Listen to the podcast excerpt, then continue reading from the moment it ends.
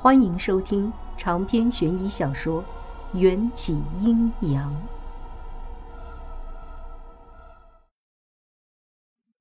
搂着我，迎战睡得很安稳，似乎一夜无梦。看着他熟睡的脸庞，我却不舍得闭上眼睛。时间一分一秒的过去，距离我们分别的日子也越来越近。天亮之前，我悄悄挣脱迎战搭在我腰上的手掌，穿上鞋，蹑手蹑脚地推门出去。门外，无言正蹲坐在墙角，仰着小脑袋，一瞬不瞬地看着天上迅速被风吹动的薄云。他那两只一上一下的眼珠灵活地转动着，突然看见我的脸。瞳孔才短暂的回拢到了中间，然后又迅速回到了一眼看天、一眼望地的角度，嘴角咧开一个大大的灿烂的微笑。我真不知道，这么可爱的孩子，日后怎么会长成无言老道那招人嫌的模样？嘘，我用食指抵住他的嘴，才想起这时候的无言还没学会讲话。我无声地关上房门，无言见我要出门，立刻化身成一块牛皮糖，粘在我的背上。四周静悄悄的，连晨叫的小鸟都还没起床。我掂了掂口袋里装着的宝石，沉下了心。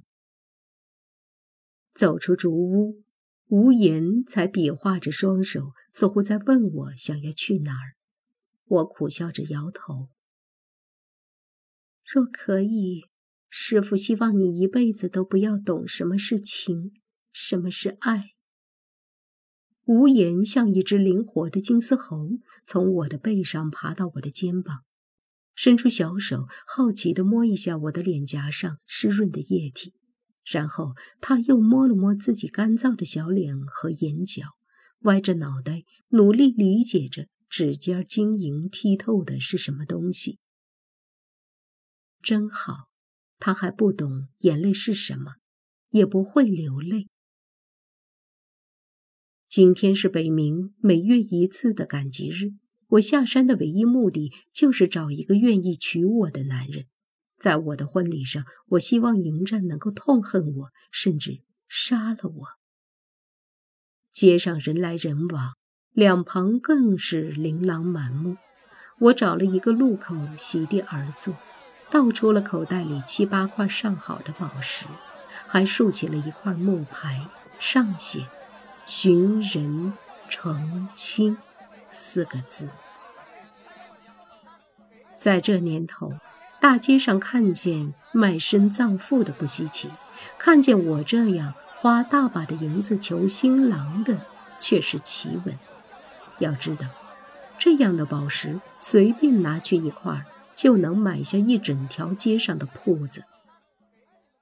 不一会儿，路人们就纷纷围了过来，七嘴八舌的议论：“姑娘，你这是要找刀叉门的女婿？”“正常嫁娶，宝石是我的嫁妆。”“姑娘，你是不是有什么隐疾，才出此下策呀？”“没有。”“那你有什么要求呢？”是个男人就行。你看我这样的行不？一个满脸痘包的男人搓着手，十分猥琐的走上前来。我扬起一个皮笑肉不笑的浅笑。可以。嘿，我走了好运了。豆包男得了便宜还卖乖，得意洋洋的嚷嚷起来。见我不是开玩笑。又有几个男人拨开人群凑上前来。姑娘，那豆包脸是个赌徒，欠了一屁股债，不如你跟着我，我家是开豆腐店的。说话的是一个黑皮小瘦子。我点点头，可以。拉倒吧，你的豆腐根本没人买，小娘子嫁给你保准吃苦。这么俊俏的小娘子，还是嫁给我好。另一个穿着长马褂的男人推开卖豆腐的，就要上前扶我。你他妈都有好几房小妾了，别糟蹋人家了。嫁给你这个穷鬼才算糟蹋吧？你们都没机会了，人家姑娘已经答应嫁给我了。三个男人吵成了一团，最后争先恐后的凑到我面前，异口同声的问：“姑娘，你选一个吧。”我看着面前这三张陌生的脸孔，都是令人厌恶的，选谁都一样。最终，我把视线停留在豆包男的脸上，他是第一个来问我的。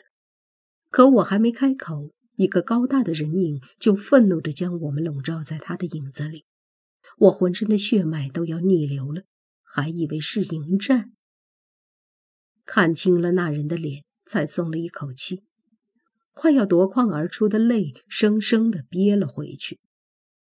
王元宵，你太没用了！既然已经决定要让他恨你，就应该做好被憎恨的准备呀。影子的主人抬起丝毫不逊色于迎战的大长腿，啪啪啪三脚，将凑在我面前的三个征婚的男人踢飞。你疯了吗？做什么傻事啊？北明坤气得卷毛都要翘上天，沙包一样大的拳头捏得咔咔作响。我淡淡的回答，声音如死水一般：“这是我的事情，我就管了。怎么着？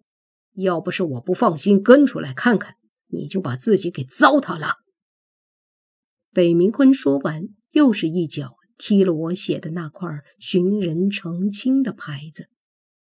我叹了口气，捧着宝石站到人群面前。谁愿意娶我，这些宝石就是他的。北明坤打了我一巴掌：“别再胡闹了！小女子乃是真心想要寻一夫婿，无论是老是幼，是贫是富，有无家世，就算身患重病也不要紧，只要愿意娶我，我都肯嫁。”我品尝到嘴角溢出的血腥味，但我本就是清醒的。北明坤的这一巴掌，只能让我更加义无反顾。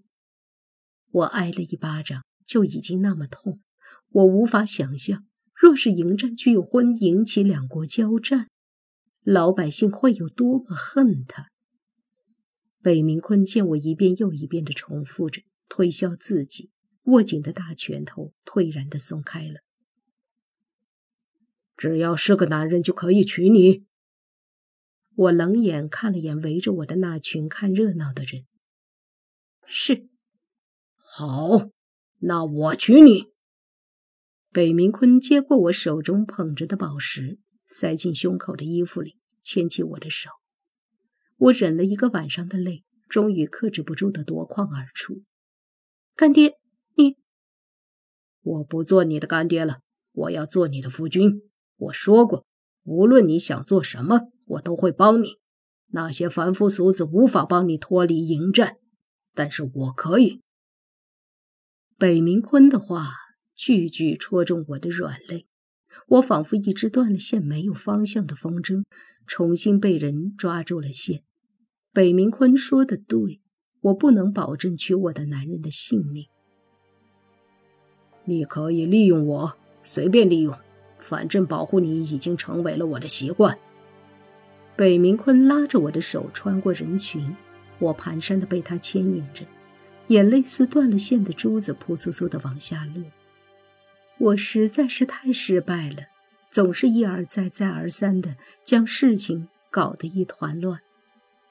北明坤将我送到竹屋门口，松开了我的手，抹去我的眼泪。你先回去。我要去好好张罗一番。北冥妖王娶妻一定要风风光光。干爹，不用的，我只是……不要拒绝。就算你真的利用我，也要顾虑我这个妖王的颜面。竹屋的大门被推开，迎战蹙眉而出。看见我之后，那双好看到人神共愤的剑眉才舒展开。你去了哪里？今天是赶集日，我拨乱了刘海，想要遮住有些红肿的眼睛。北明坤意味深长地看了我们一眼，转身离去。他落寞的背影让我充满了愧疚感。干爹，别叫我干爹，也不用谢我。北明坤跳入屋外的池水，游远了。我从晃荡的水面上看见了自己几乎破碎的倒影，一缕苍白的发线极其刺眼的从我的发根长出来。受到诅咒的人会先容颜丧尽，变成白发老朽，接着五十俱灭，变成痴呆，最后化作枯木而亡。就算转世，诅咒也不会消失。系上红线的人将会永生永世的被万人唾弃，成为天煞孤星。